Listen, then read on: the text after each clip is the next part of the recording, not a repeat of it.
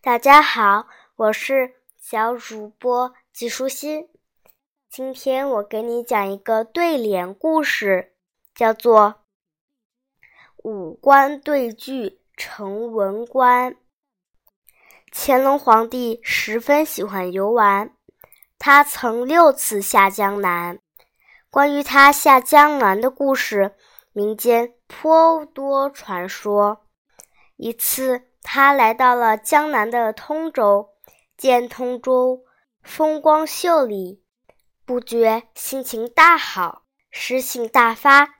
他想起北方也有一个叫通州的地方，于是信口吟道：“南通州，北通州，南北通州，通南北。”这个上联用南北。通州四个字重复组成，十分巧妙。有了这个上联，乾隆皇非常得意。然而，当他想对下联时，却发现不是那么好对了。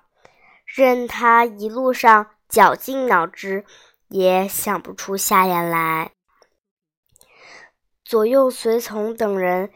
也拼命的想，差不多把全国地名都筛过了，也找不出合适的下联。大伙儿就这么一路走着，看着，想着，时间不知不觉的过去了，但是仍然没有人能对出下联。这时，再看通州城的美景，乾隆皇帝不觉有点。意兴阑珊了。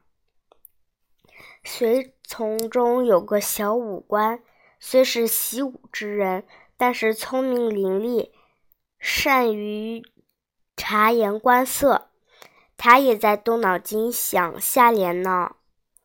小武官发现这个通州与其他的地方不同，大街上到处是都是挂着档子。大招牌的当铺，而而且当东西的大有人在。起初并没有在意，后来突然间脑子里灵光一闪，他一拍大腿，有了！原来他已经对出了乾隆皇帝的上联了。于是，一溜小跑回去禀报乾隆皇上。小人已经对出了您的上联了。皇帝一听有人对出了上联，心中大喜，但一看是个小武官，又有点失望，心想：我那么多饱读诗书的翰林学士们都没对出的上联，你一个小小武官，不通多少文墨，能对出什么好联来？于是有点不耐烦地说：“你对的什么下联呀？说说看。”小武官得意地对道：“东当铺，西当铺，东西当铺当东西。下联用东、西、当、铺四字重复组成，对得甚是工整，而且与上联。”合成了东西南北四个方位。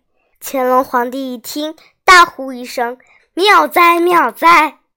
高兴之余，就把这名小武官提拔为文官。而这副不可多得的巧妙对子，也一直流传到了今天。今天的内容就是这些啦，小朋友。拜拜。